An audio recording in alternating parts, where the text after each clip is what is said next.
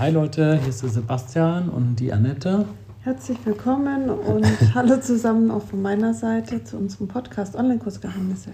Ganz genau und wir wünschen euch einen schönen Samstag. Im Moment ist es ja noch sehr sonnig und auch noch warm und ich hoffe, ihr seid alle draußen, hört diesen Podcast draußen. Und ähm, es geht noch um das Thema Technik, ähm, weil es jetzt gerade aktuell ist. Am, am Montag werden wieder die neuen Apple MacBooks vorgestellt und dann fragt man sich immer wieder, ähm, soll ich mir das jetzt kaufen oder nicht?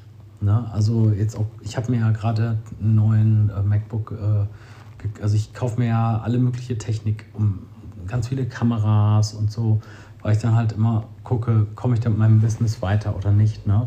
Es gibt aber auch Leute, die einfach das sich noch nicht leisten können, weil sie noch am Anfang stehen vom Business. Und die Frage ist, ob das jetzt so ein Nachteil ist. Ne? Mhm. Also muss ich mir das Zeug jetzt kaufen, wenn jetzt am Montag neue Sachen vorgestellt werden? Ähm, ist es sinnvoll, sich das zu holen oder nicht? Was sind also die Vor- und Nachteile und Erfahrungen? Wir können dadurch beide echt viel zu sagen mittlerweile. Genau, also ich denke, es kommt halt wirklich darauf an, was du damit machen willst mit deinem MacBook. Und du brauchst bestimmt nicht jedes Mal das neue Modell, genauso ja. wie beim iPhone. Ich hatte jetzt auch neulich ein, ein 12, 12er bestellt und dann irgendwie so ja, zwei, drei Wochen später war das 13er schon da. Aber ich meine, Du hast ja noch nicht mal ausgepackt. Ja, ich habe es noch nicht mal ausgepackt. Ich kann es wieder zurückschicken. Ja. Ähm, aber jetzt ist schon das 13er da. Aber andererseits, ja. wenn man sich jetzt anguckt, da sehe ich jetzt auch nicht so die krasse Erneuerung eigentlich bei dem. Und wahrscheinlich ist es halt beim MacBook ähnlich. Ne? Man kann ja auch noch mit einem arbeiten. Also ich zumindest, da schneide ich noch viel Videos und so weiter. Das ist jetzt schon fast äh, acht Jahre alt oder so. Ja, genau. Und das, das gilt natürlich auch alles für Windows. Ne? Also ich bin 2014 komplett umgestiegen. Ich hatte vorher, also seit Anfang der 90er, immer Windows und habe auch Computer zusammengebaut und so. Also ich kenne mich da schon noch ein bisschen aus. Aber ähm, also das, alles, was wir jetzt für MacBooks und so sagen, gilt natürlich auch für Windows. Und die Frage ist halt, brauche ich immer die neueste Technik, die immer rauskommt? Und gerade bei Apple, die machen ja ziemlich Heavy Marketing auch ne, wo man dann immer in, auch immer um die Ohren geschlagen kriegt, was die alles Neues können. Und durch ihr, durch ihr krasses Marketing hat man ja den Eindruck, das brauche ich jetzt. Also man denkt dann zum Beispiel, ja, ich brauche das iPhone 13 dann für diesen Cinema-Modus, dann kann ich viel bessere Videos machen. Ne? Mhm. Ähm, oder man denkt dann so, ja, ich brauche den, den ähm, SD-Kartenleser von dem neuen MacBook, weil dann kann ich dann viel schneller die Videos von meiner Drohne übertragen und kann schneller kreativ sein oder so. Ne? Aber ähm, ich habe halt meine Zeit lang mir immer die Sachen alle neu gekauft, also wirklich sofort alles neu, weil ich halt dachte, ich kann es mir leisten und es ist cool. Ähm, Im Endeffekt ist, ist es aber wirklich so, äh, muss ich jetzt auch wirklich sagen, dass die Unterschiede von Generation zu Generation nicht so groß sind, wie das Marketing das vielleicht gerne hätte. Mhm. Also natürlich ist es besser. Ja.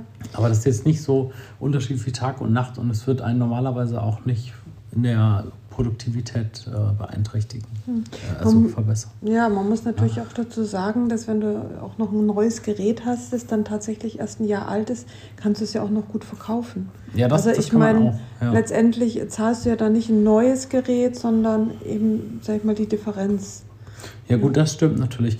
Das habe ich auch mal eine Zeit lang gemacht. Also mit den Handys mache ich das ja immer so. Ich kaufe mir jedes Jahr das neue Handy, aber auch weil ich den Vertrag habe.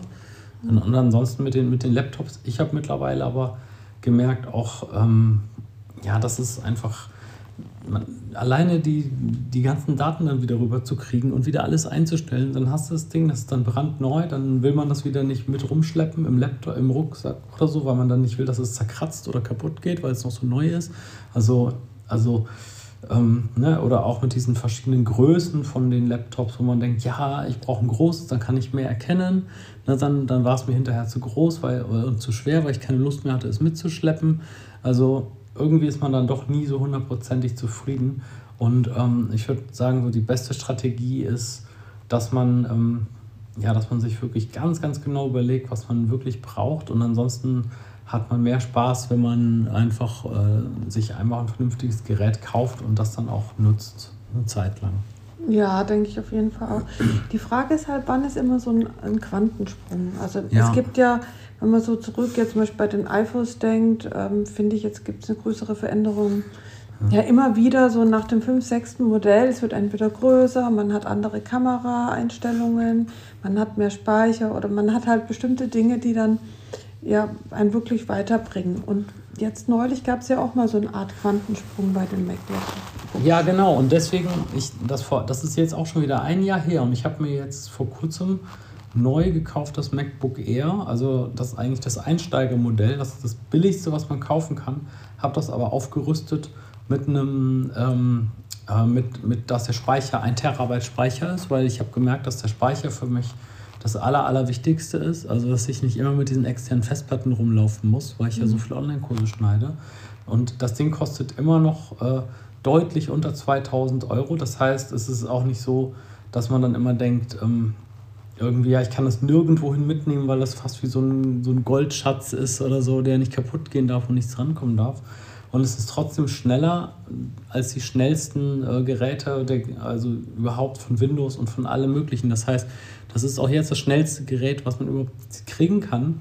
Die anderen werden halt nur besser vermarktet. Und wenn jetzt am Montag neue vorgestellt werden, die wieder ein bisschen schneller sind als das, was ich jetzt habe, mhm. macht das, das aber dadurch nicht langsamer.